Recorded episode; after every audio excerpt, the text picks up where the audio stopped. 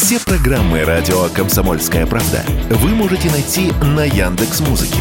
Ищите раздел вашей любимой передачи и подписывайтесь, чтобы не пропустить новый выпуск. Радио КП на Яндекс Музыке. Это удобно, просто и всегда интересно.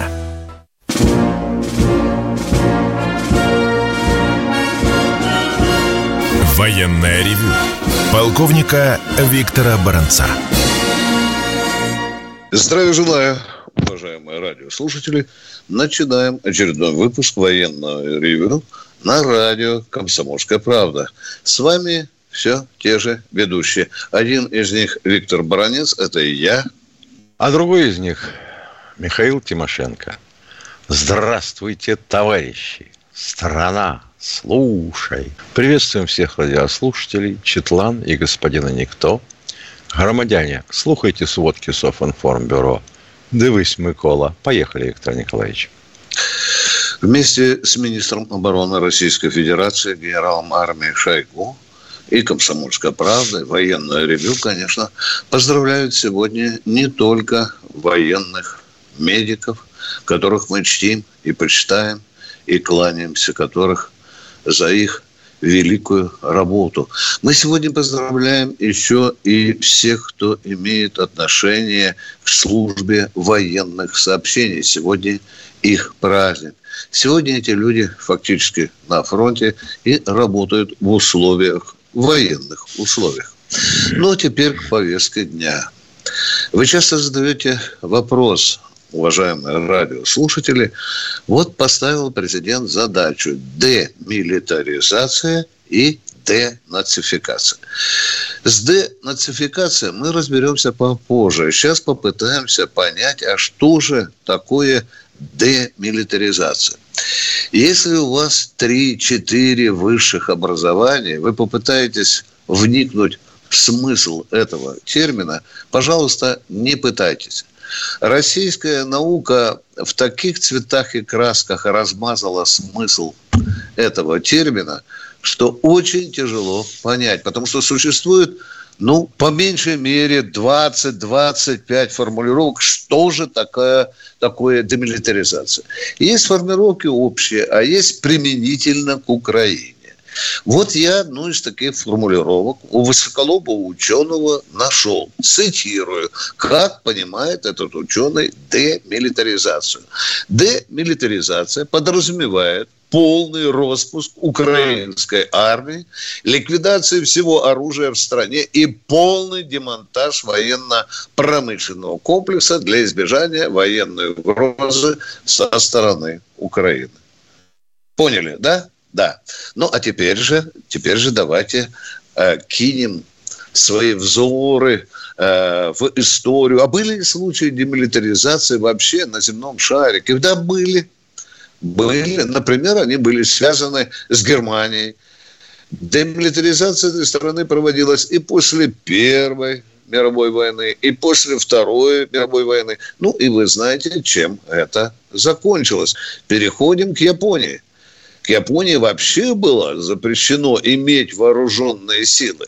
Но хитрые япошки умудрились обдурить человечество и создали так называемые силы самообороны. Э, вопрос, а сегодня у Японии армия есть здесь? У нее только название э, другое. Ну, а теперь переходим к самому интересному. Были переговоры с, Киев, с украинской стороной, когда мы рванули на Киев, стали там, а потом вдруг откатились.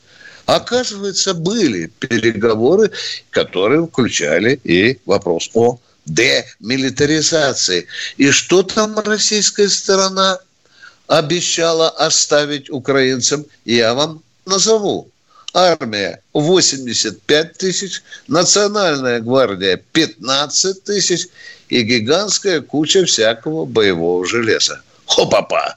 Вот это демилитаризация. А мы сегодня слышим и другое, на что нельзя не обратить внимание.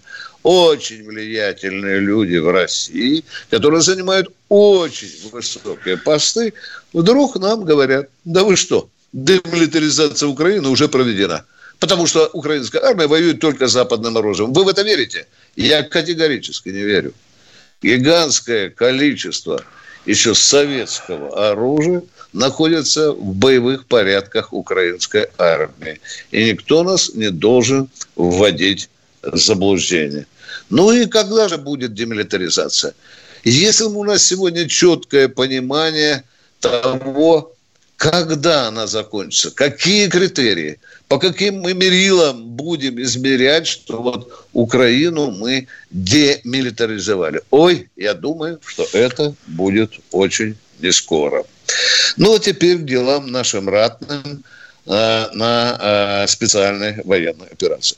Если глобально посмотреть на положение дел на поле боя, то в целом по длиннющей линии боевого соприкосновения идет такое вот раскачивание фронта, да, где-то пытаются нащупать нашу слабину украинцы, где-то мы их тоже отодвигаем от линии боевого соприкосновения. Идет такое э, попеременное, попеременное захватывание э, позиций. Ну и, конечно, вы спросите у меня, а где сегодня наиболее интенсивно идут э, бои, где самая горячая точка э, вот на этой самой линии боевого соприкосновения. Таких точек много. Одна из них все тот же Артемовск. Вот здесь вот наша разведка докладывает, что ну не унимаются украинцы, снова пытаются той же тактикой отбить город. Они пытаются зайти с флангов, то есть взять в клещи. Ну, вы знаете, что э, когда мы освобождали э, Артемовск, да, мы там придумали операцию. Не знаю, была ли она официальная или нет. Она называлась «Сырые фланги». Э, мы отошли с некоторых флангов, чтобы дать углубиться украинцам, а там поймали их в огневые мешки. Где у нас сегодня наибольшая опасность для нашей группировки? Я думаю, что это запорожское направление. Там противник по-прежнему терзает наши позиции, не унимается, хотя получает по башке. Но командующий группировкой украинской на том направлении генерал Тарнавский вдруг срочно запросил у Киева, чтобы ему подкинули новые резервы. Следовательно, можно ожидать, что вот на этом направлении, на Запорожском, противник не будет униматься. Что касается Харьковского направления, то здесь и вчера, и сегодня ночью, и утром, ну, просто с бешеной активностью работает наша авиация. И почему же а потому что там тоже собралась достаточно серьезная украинская группировка, которая к тому же с западной Украины пополняется новыми резервами. Вы знаете, что в Ивано-Франковской области, не хочу ее называть самой бандеровской, объявлена полная мобилизация. Интересный, очень интересный пример, который наводит на серьезные размышления. Что я еще любопытного увидел на поле боя, о чем я узнал, с чем вами хочу поделиться, это то, что наконец-то мы официально объявили, что применили наш дрон «Камикадзе» «Привет-82». Это такое шутливое название. Мы о нем уже рассказывали. Первые модели «Привет-82» а, несли под брюхом боеприпас, который весил не больше 4 килограммов. А вот этот вот «Привет-82» э, который сейчас использовали при ударе по опорному пункту украинцев, уже под брюхом нес более существенный боеприпас, около 7 килограммов. Более того, сейчас идут испытания о том, чтобы удвоить этот боеприпас. Если это будет сделано, мы приобретем достаточно серьезное оружие. Ну а теперь же я, безусловно, по традиции заглядываю перед каждой передачей, шастаю по западной прессе. Мне очень интересно, как в Америке, в Англии, в Германии, в Франции оценивают то, что происходит на поле боя я натолкнулся на одну фразу, которая э, была опубликована Wall Street Journal, как они оценивают ту поражку, поражение, которое недавно украинцы получили на западном направлении. Вы знаете, как ушлые американцы пишут, виляя фастом. Э, результаты этого боя неоднозначные. Вместо того, чтобы честно написать, как это, допустим, германский журнал «Штерн» сказал, что украинцы крепко получили по башке и там, в общем-то, потеряли больше 10 леопардов. Нет, вот тут вот виляет хвостом неоднозначные результаты. Ну, хорошо, еще парочку таких неоднозначных результатов, и мы упремся уже в Славянск и э, Краматорск. Бешеные атаки противник ведет на Пятихатке. Мы уже э, там надавали очень серьезно украинцам отметились опять очень эффективной работой наши артиллеристы и тяжелые огнеметные системы «Солнцепек». Серьезная ситуация складывается под Орехом. Там мужественно держат позиции бойцы 58-й общевойсковой армии.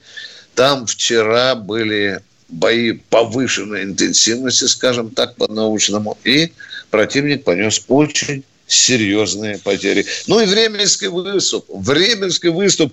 Э, что-то из Киева просочилось. А просочилась информация, что Зелен, Зеленский приказал, нужно вырвать, это его слова, участок фронта на этом участке. На этом я заканчиваю, уважаемые радиослушатели. Сейчас мы будет перерыв, а потом будем отвечать на ваши вопросы. Военное ревю полковника Виктора Баранца. Мы продолжаем военное ревю. С вами полковники Тимошенко и Баранец.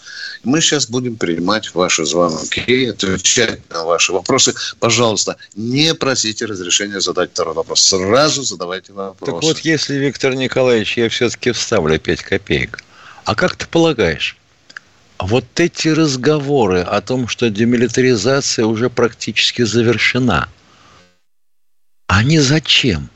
Ведь это так или иначе просачивается в прессу. Это так или иначе доходит до тех, кто сейчас там, на переднем крае. И что они должны думать? Что их вот сейчас ошней жертвы зачем? Цель какая тогда? Мне кажется, что это хитрое предполье переговорам, Миш, к, к слову, которое ненавидит армия, и очень огромное количество россиян, которые не понимают, какие переговоры, если операция в самом разгаре, если задачи, поставленные Путиным, еще не выполнили до конца. Миш, ну правда же, да? Ну, ну какие ну, конечно. переговоры? А? Ну, конечно. Это все равно, что начинать сейчас говорить во всю лодку о том, что а у нас генералы никуда не годные, они там вот полаялись друг с другом. А вы тут вот сидите в ямке. Ну и что? Это при чем здесь? Это что, звучало где-нибудь в 41-м, 45-м годах, нет? Цель-то какая? Ну, как... Какая демилитаризация, если мы Авдеевку не взяли? Ну, хотя бы да. Авдеевку, Миш, который долбит опять подать. И теперь а? заходит речь о санитарных зонах? Да на 150, на 500 километров. Что тут, тут с логикой, с логикой вот э, формулы наших боевых действий непонятно. А хочется разобраться, Миша, хочется понять. Если армия четко не понимает, что ей делать сегодня и завтра, это может, в общем-то, закончиться не очень-то хорошими вещами. Ну, и я там. Да. Ну что, дорогие друзья, мы... Кто у нас на связи? Да. Сейчас нам подскажет э, наш... Здравствуйте, Александр из Казани. Э, здравствуйте, товарищи полковники. Мой вопрос, конечно, может адресован это политтехнологам или политологам. Вот, я вот решил задать вам. Вот сейчас Россия у нас ведет демилитаризацию, демилитаризацию Украины. Вот. Украина я по информации э, массовой, массовой информации я слышу, что Украина через 2-3 дня потерпит поражение от России, если, если западные страны не будут поставлять оружие. Вот.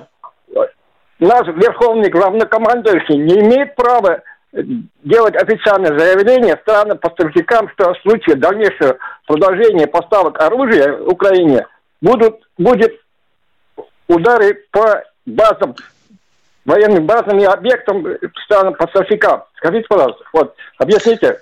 как это можно производить? Уважаемые, если мы будем бить по Польше, по Германии, по Франции, вообще по всем натовским странам в Европе, то это будет уже мировая война.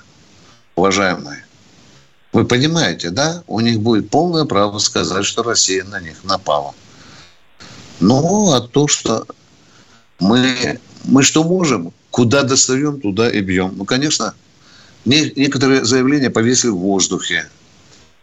Повесили в воздухе. Ну, наш же народ, наш народ же ведь нас терзает с Михаилом. Где удары по центрам принятия решений? Ну, ударили вот один раз вам пример, да, центр принятия решения, главное управление разведки, да. Ну, где там Виктор Михаил ударили? Под Львовом, под Львовом ударили, да, да, да по этому ну, центру ну, запасному. Как-то раз да. под Одессой. Да, да. Так, у вас Виктор что-то, давайте, давайте, да. Вот, у меня вопрос возникает. Если так постоянно будут продолжать поставлять оружие, вот эти западные страны и Соединенные Штаты, у нас эта демилитаризация будет года, десят, десятками лет длиться. Как Годами будет идти, вы абсолютно правы. Правильно. Успокойтесь. Правильно. Годами вы, никакие да, да. Годами будет идти, да. Годами. Ну как тогда, это же будет наш народ погибать, молодые люди погибать, сколько ущерба нам наносит, как бы решительно одним ответом все это закончить, вы как бы предупреждением, что будут удары по военным базам, объектам вашим, Враг не боится вот. наших предупреждений, он же смеется над нашими предупреждениями. Мы все время Помните, озабоченность, озабоченность да. высказываем, а результат? А результат? Советский Союз действовал ну, иначе. Это, конечно, нерешительность наших э, российских властей, властей, я так думаю, нерешительность. Надо было так твердо решить, что вот, предупреди строго, что будут удары по вашим военным базам и объектам. Все, они Пустой разговор. Да. Извините, ваши переживания понятны, но это выпускание пара всего лишь. Мы ответили на ваш вопрос. Я думаю, что ну, ответ спасибо. понятен. Спасибо. Вас спасибо, спасибо за разъяснение. Ну, да, и на, на Питерском экономическом форуме Путин много сказал э, по этому поводу. Конечно, мы теперь ждем, что будет дальше. Продолжаем, продолжаем военное ревю. С вами Тимошенко и Баранец. А у нас Сергей из Москвы что-то хочет Здравствуйте, спросить. Сергей из Москвы.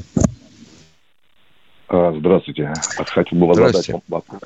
Да, хотел бы задать вам вопрос э, и э, получить ответ от людей, поживших на, на этой земле такой опытом. Скажите, вот и зная нашу историю, э, что мало кому из руководства удавалось э, объединить наше общество, там, да? вот, а уж политические наши взгляды там, на внешнюю политику вообще так сказать, доходят до того, что все время страна втягивается в какие-то войны. По вашему мнению, что или кто мог бы служить в нашей стране гарантом вот, стабильности объединения общества и вот правильной политики внешней. Это первое. Ну, гарантом, прежде всего, народ должен выступать, уважаемые. Я понимаю, на что вы намекаете. Как может быть единение в обществе, единение в обществе, где огромная разница там, в доходах, в уровнях жизни и так далее. И все это политическая трепотня. Пока не будет социальной справедливости, видите, я тоже мечтаю. Да. Никакого единения, никогда зайцы с волками не будут жить дружно. Я ответил на ваш вопрос, уважаемый. Ну, конечно, да. Вот в продолжении этого э, вопроса, скажите, вот на этой неделе был э, на пункте сбора, где контрактники, ребята приходят. Вот люди там, конечно же, разные. Вот. Но, тем не менее, надо отдать должное этим ребятам, вот, которые согласились добровольно, собственно говоря, исправлять ошибки наших все-таки разработства, да. Вот. Но ребята пришли, надо отдать должное. Вот вокруг э, этих сборов сейчас есть какие-то люди, представляющие э, государственные организации, предлагающие э, вот ребятам, которые идут по контракту, э, на работу их берут. И тем самым как бы дают дополнительные средства. Это, конечно, хорошо, ну что это такое? Простите, пожалуйста, я уточню. Возле Что-то пунктов сбора ходят какие-то люди, говорят, слушай, чувак, что ты лезешь на фронт? Поехали ко мне на фирму, ты будешь получать не 200, а нет, 400. Нет, нет, нет. Я так вас понял? А, ну тогда объясните, нет, как, нет. пожалуйста. Нет, Ходят они... какие-то люди, предлагают работу. Ну, уточните. Я тоже не понял. А? Вот, вот. Да, да, да. Это люди, представляющие государственные организации, которые предлагают, чтобы люди, э, которые контракт подписывают, они устраиваются на работу. И в дополнение к контрактам, которые государство оплачивает... То есть не на фронт, а еще... не на фирму, да? Нет, нет, нет. нет они идут нет, на фронт. Нет, они все идут не на так. Фронт, они идут на фронт, просто дополнение оплаты контракту, они еще от своей организации эти ребята будут получать там 80 тысяч, там, по-моему, так. Понял, есть, вот так... это уже понял. Так, продолжайте, да, дальше, да, да, понял. Вот, вот да. они находятся, это вот в данном случае вот э, на Яблочковой э, улице. Яблочко, хорошо, хорошо, ну, да. Да. Московский. Вот, что это такое? Я хотел бы уточнить, что это такое. Это очередная схема какая-то от государства или от, от кого это? Почему человек... Э, Нет, если, если организации государственные, значит от государства. Это московские это выплаты, в том, это московские выплаты в том числе могут быть. Региональный кругом есть свои, Миша. Кругом же да. свои. Да, и в Нижнем Новгороде, Воронеже, везде э, регионы имеют, помимо государственных выплат, также, да, имеют право доплачивать. Это все в рамках закона. Ведь они да, на основании чего-то эти выплаты от государства должны производиться, правда? Но это как? Это очередная как-то схема какая-то государство предлагает. То есть просто так деньги дополнительно. Извините, пожалуйста, Хорошо. любая схема... Вот да. мы как-то не понимаем совершенно друг друга. Ну, а любая схема должна быть Хотел построена на законодательной базе. Правильно? Так, правильно. Ну, если государственная контора предлагает, ребята, вы будете числиться у нас – да. Я так понял ваш, ваши слова. Да. Вы да, будете числиться у нас как работники, да. то вы получите дополнительные выплаты. А будете находиться там, на передке. Правильно я вас понимаю? Да, да, да. да. кроме это, военных денег. Ну так, так же можно, так же можно объяснить, что вы хотите. Все. Да, это прежде всего касается ребят, которые, которые не работают, да? Что? Это прежде, прежде касается наверное, ребят, которые что? Которые которые не работали, то есть они безработные и вот идут по контракту. Это, конечно, их устраивает. Да? Государство для Конечно, их устраивает. Все бы устраивает.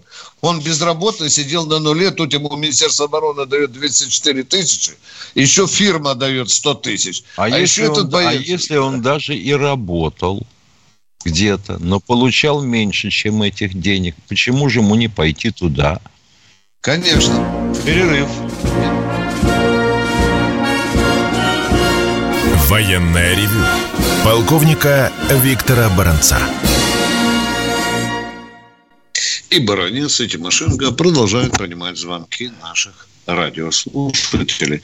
Сейчас вот последним оператор... этим звонящим э, я озадачен. Ты знаешь, Ветя, вот человек говорит, вот там ходят какие-то люди, что-то предлагают, как вы это можете комментировать?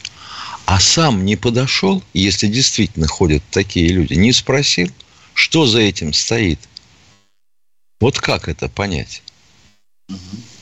Тут же еще другой аспект, Миша. Одна фирма может предложить 100 тысяч доплачивать человеку, да? А богатенький Буратино может и 200 вывалить. Правильно, да? Опять Но если это госучреждение, если это госучреждение, ведь речь-то шла о чем? А не о Буратине, да. а государственное. Да, государственное а да. раз государственное, то, извини, под одну гребенку все. Ну да, Путин так и сказал э, на встрече с военкором, что все должно быть на равных. Ну что, принимаем звонки. Кто у нас в эфире, уважаемые да. радиослушатели? И сейчас нам подскажут, к нам дозвонился Виктор из Ростова. Здравствуйте, Виктор. Добрый день, ребятки. Донской вам теплый привет. Тысячу лет вам уже не звонил. Э, Виктор Николаевич, сегодня день медицинского работника. Можно воспользоваться этим случаем, и чтобы и вы поздравили. Значит, э, начальника госпиталя нашего военного, вы знаете, какой Валерий Георгиевич. Работает, естественно, в его лице весь коллектив медицинский, который работает не 24, знаете, а 25 часов в сутки. Дайте низкий им земной поклон э, хочу отдать потому что мы часто бываем там, привозим раненым бойцам э, помощь там всякую там э, по, по мелочи, и знаю его очень хорошо не понаслышке. Вот такой хочу теплый привет, привет. Второй, первый вопросик. Виктор Николаевич, помните, мы с вами месяца на полтора назад разговаривали по леопардам танкам. Можно ли привезти его в Москву, поставить посольство этих уродов америкосов и еще по ФРГ поставить. И один танк нам зарезервируйте в Ростов на театральную площадь. Мы бы ходили, люди сотни тысяч ходили, поливали бы его, а ночью оправлялись бы на него. Была бы очень хорошая политическая акция. Вот. Хорошая второй... идея, э, Виктор. Я думаю, да. что если мы будем также успешно уничтожать или захватывать леопарды, то их хватит на все российские города. Да, да, да, да. да. Они, кстати, лежат у себя запасы техники. Да. Виктор, хорошая идея. Да. Да, да, да. Виктор Ильич, и маленькая реплика. Вы знаете, э, э, Владимир Владимирович э, сказал недавно, где-то недели две назад, что Зеленский – это худший еврей за всю историю, как-то он не могу точно выразиться, ну, молодец. Позор просто... еврейского народа. Да, да, да, да, позор да, да. еврейского народа. Да. Вот. И последний вопросик. Почему нельзя накрыть огневые точки ВСУ, которые обстреливают Курск, Белгород? Вот я просто сейчас, сейчас пытаемся откуда... делать это. Значит, Нам как я надо... понимаю, ведь ее надо накрыть до того, как она выстрелит, правда? Ну да. Иначе да, теряется да. смысл. Значит, не, вот, вот этого разведка не могет наша на сегодняшний день. Я понимаю так. Мы вам, Виктор, ответили предельно да, честно. Виктор большое вам спасибо от нашего коллектива за передачу. Вам лично, вам и Михаилу просто обнимаем вас. Доброго вам здоровья. И спасибо. Всем. Всем военным медикам, не только ростовским, а всем российским медикам мы тоже передаем большой пламенный привет. Это священные люди. Кто у нас в эфире? Подскажите, Алексей Москва. Здравствуйте, Здравствуйте уважаемый Алексей. Здравствуйте, Здравствуйте. А, какой срок службы, срочной службы в российской армии сейчас? Год. Год. 12 месяцев. 365 а, дней. Понятно. Тогда Ответили. Так, первый да. вопрос. Так, да, понятно. второй вопрос. А, численность российских войск в СВО. Вот смотрите, изначально, когда шли учения а, в 24 февраля, да, 22 года, участвовали 150 тысяч. Да, потом они зашли, значит... Э, Не понял, вы запутали нас, подождите. Итак, давайте, давайте, Телек. Итак, вы сказали, численность российских войск в СВО. Она да. разная, она увеличилась за время СВО. Ну вот я посчитал где-то около 600 тысяч. Вот, э, значит, это вы последний... так, вы Ну откуда? Считаете? Подождите, откуда 600-то вы посчитали? Поясните вашу практику Ну давайте, расчета. вот февраль, февраль, 24 февраля вошли 150 тысяч, да, учения, и, значит, вошли в СВО эти войска. Потом мобилизация 300 тысяч, это было в прошлом году. И с начала этого года, э, значит, с января месяца 23 года, 150 э, тысяч контрактников плюс 6 тысяч добровольцев. Это было в новостях сказано. Так, вот понятно. То есть вы берете цифры, которые попадаются вам в новостях, все, и складываете в кучку. Ну, Давайте теперь заедем так. примерно так. Понятно. Давайте заедем вот с какой стороны.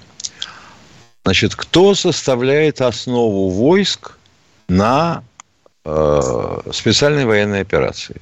Как я понимаю, сухопутные войска, правильно? Да. Да. Воюют только контрактники, да? Да. Численность контрактников, ну хотя бы в процентах, можете сказать? А, численность? Ну, 90% где-то. Да ну!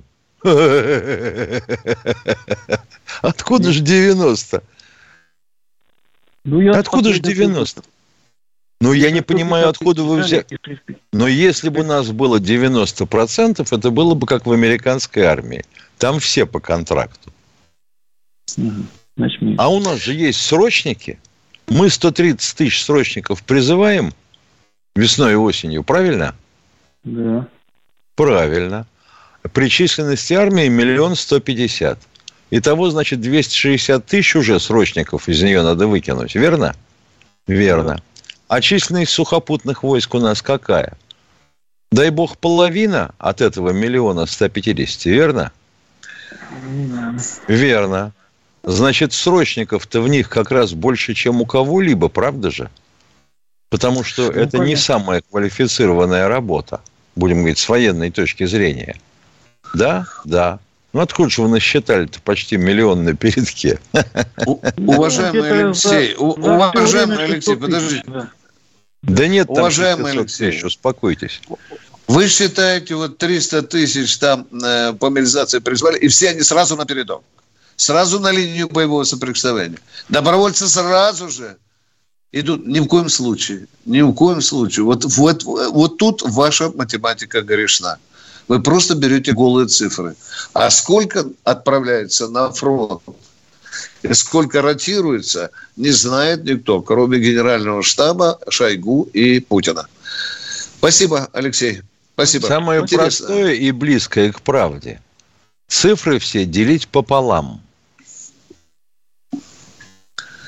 Пополам, да. потому что тем, кто непосредственно стреляет, копает и все такое прочее, нужна периодическая замена. А эта замена осуществляется в счет кого? За счет того, кто стоит им в затылок. Правда? Правда. Кто бегает, прыгает, стреляет сейчас в учебных центрах, в том числе. Кто лечится да. в госпиталях. Вот так далее, так далее, так далее. И хорошо, если у вас получится половина от того числа, что вы насчитали. Да, и, уважаемый Алексей, вы же не забывайте, что выбывают убитые, раз, и выбывают раненые, а их немало. Следовательно, ваша математика плавает в этом отношении. Спасибо. Вопрос очень интересный. Будем его мы тоже изучать. Кто у нас в эфире? Подскажите. Здравствуйте, Григорий, Григорий из Краснодара. Краснодара. Здравия желаю, товарищи полковники. Знаете, летом в прошлом году, когда наши наступали, Лисичанск, Кировинск, о, Северо, Северо, это, Донецк, и очень хорошо показали солнцепеки, но они очень их мало. Это я беседовал с ребятами, очень легко там. Там, где применяли пушки эти, э, ну, там, говорит, они вылазили опять, а где солнцепеки выжигало. Я тогда позвонил и сказал, Виктор Николаевич, если я приеду к Министерству обороны и с плакатом скажу, уважаемые руководство, давайте побольше солнцепеков, чтобы русским солдатам было легко. Виктор э, Николаевич меня обвинил, сказал, вас посчитают ненормальным. А вчера, что ему давал прикурить в Омске, э, чтобы побольше выпускали солнцепеков даже показали. Так я оказался прав или Виктор Николаевич? Уважаемый, Я думаю, а что как... оба. Я думаю, что оба. Потому что э, солнцепеки это же ведь не инкубатор, понимаете, где цыплята выскакивают через день. Это железо в первую очередь. И это начинка этих самых ракет, которыми стреляет солнцепек. То, что говорит Сергей Кужугетович, да, он правильно говорит. Это нормальный, будем говорить, призыв. Но как это будет выглядеть на деле? Он сказал, во сколько раз и за какой период времени надо увеличивать производство санцепеков. В 10, Уважа... в 15? А дальность этих санцепеков? Да, еще можно бабушку послать, давайте больше пушек, давайте больше танков и так далее. Ну, как это будет выглядеть, уважаемые? Вы себе как представляете? Ну, Виктор Николаевич Я думаю, что руководство Министерства обороны... А зачем мне согласиться? Я да, по-прежнему я на этой точке зрения стою. Я не, не отойду от него. Я считаю, что надо по-другому. Что от вашего плакатика изменится, уважаемые? Вот и мой ответ. Пока. Военная ревю. Полковника Виктора Баранца. Продолжаем военное ревю на радио Комсомольская правда. С вами те же Тимошенко и Баранец. А кто же нам дозвонился еще? Галина Копейск. Здравствуйте, уважаемая Галина. Здравствуйте, ну, уважаемый полковник. Я не Галия, не Галия из Копейска сегодня звоню вам из Копейска, из командира. А, Галия, боже мой, известно. Ох уж да. не этот Григорий из Краснодара. Мне кажется, мой кот и то его умнее. Вопрос у меня и реплика. Реплика относительно... Тогда пусть кот нам и позвонит. Я звоню. Вопрос. Да. Скажите, вот э, вчера выступал Николай из станицы шутка Суворовская, по-моему. Ну, не, не нужно оскорблять Михаила Сергеевича Горбачева. Легко пинать мертвого льва.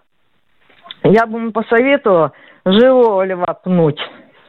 Что от него останется, хотелось бы мне посмотреть. Второй вопрос.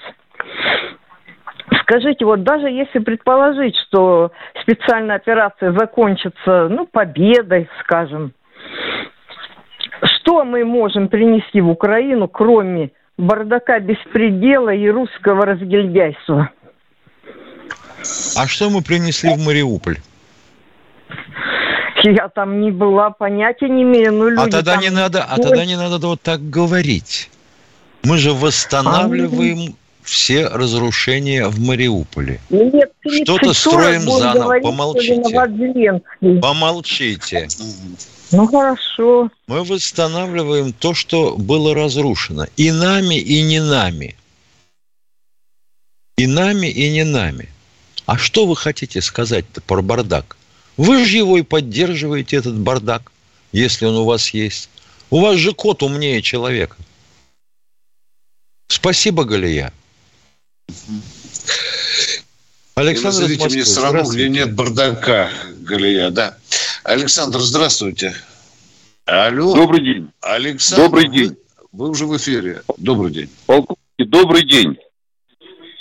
Пятый Я раз Александр. говорим. Здравствуйте.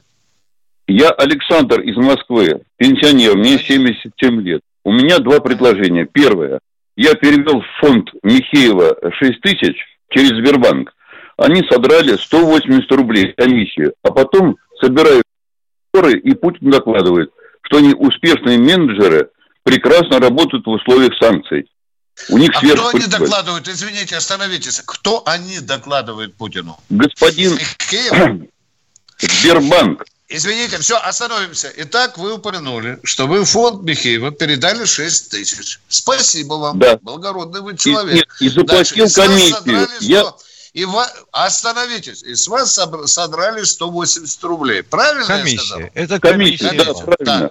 Так. Правильно. А дальше вы говорите, а потом они докладывают. То есть Путь, э, Путину Михеев докладывает, да?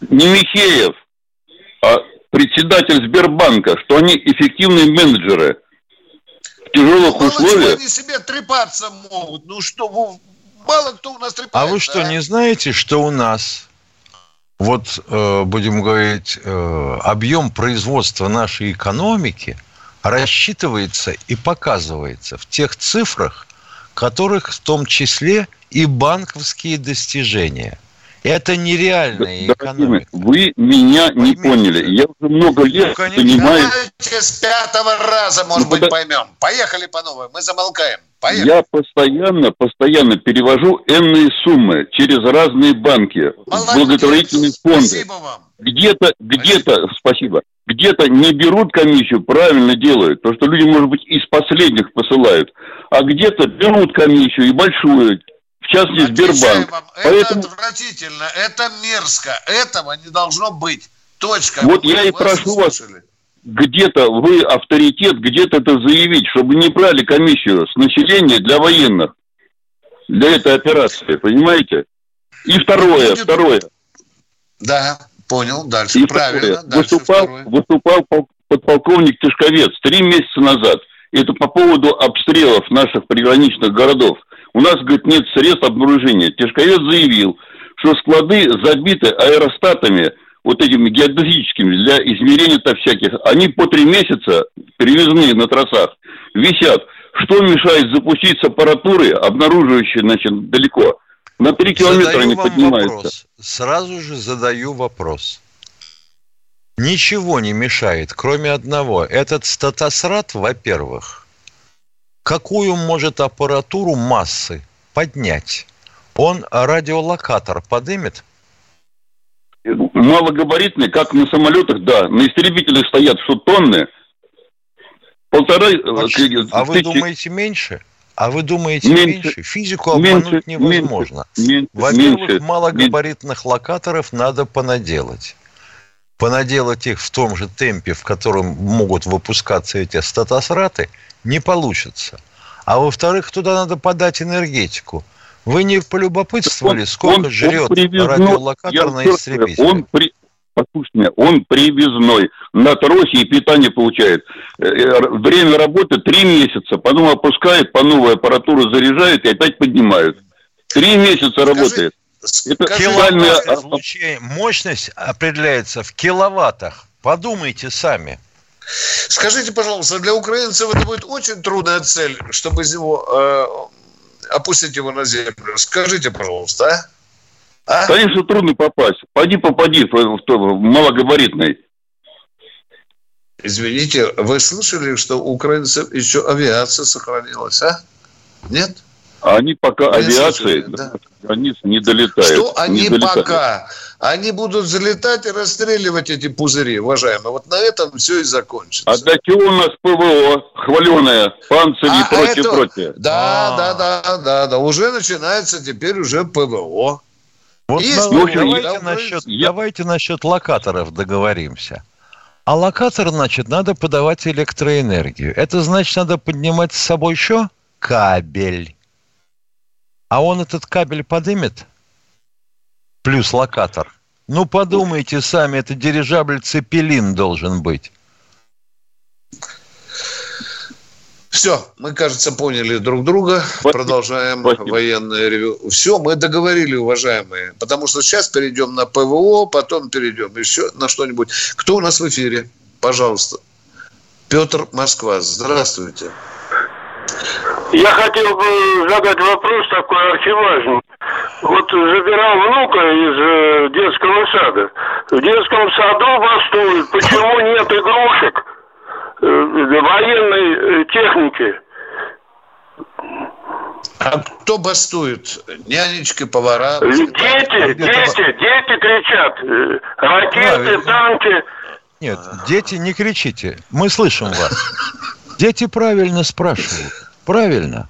Но у нас же сейчас вы...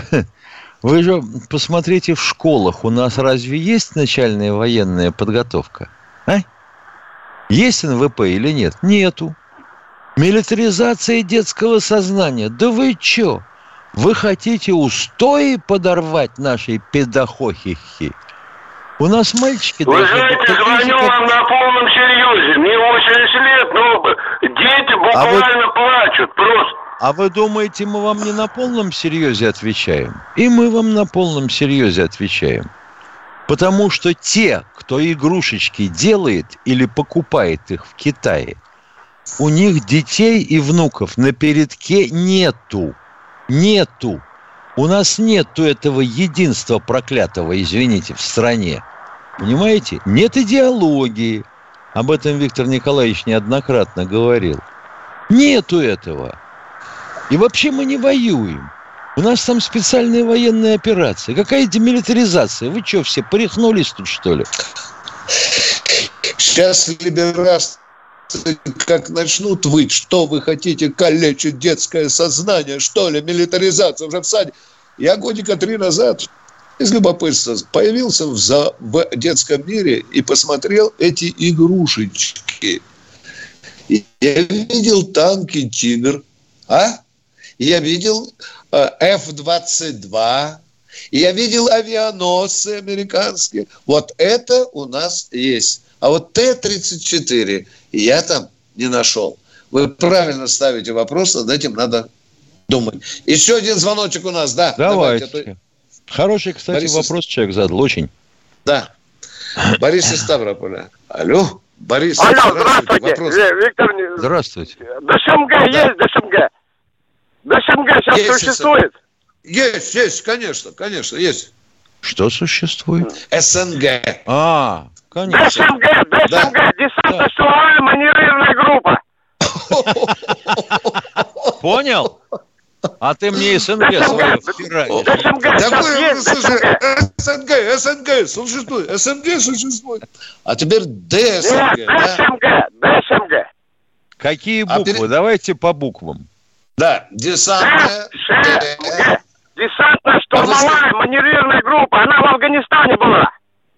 ДШМГ, ты понимаешь, ядрит. Ой-ой-ой-ой. Как А ты же у нас ветеран Афгана. И не мой, а, блин, а. Боже мой, могу только сказать одно. Судя по данным, которыми я располагаю, такие группы есть. Я вас успокоил. Алло, алло. Более того, мы Прощаемся же до завтра. Встретимся в 16 часов. 16 часов. Всего вам доброго. Военное ревю полковника Виктора Баранца.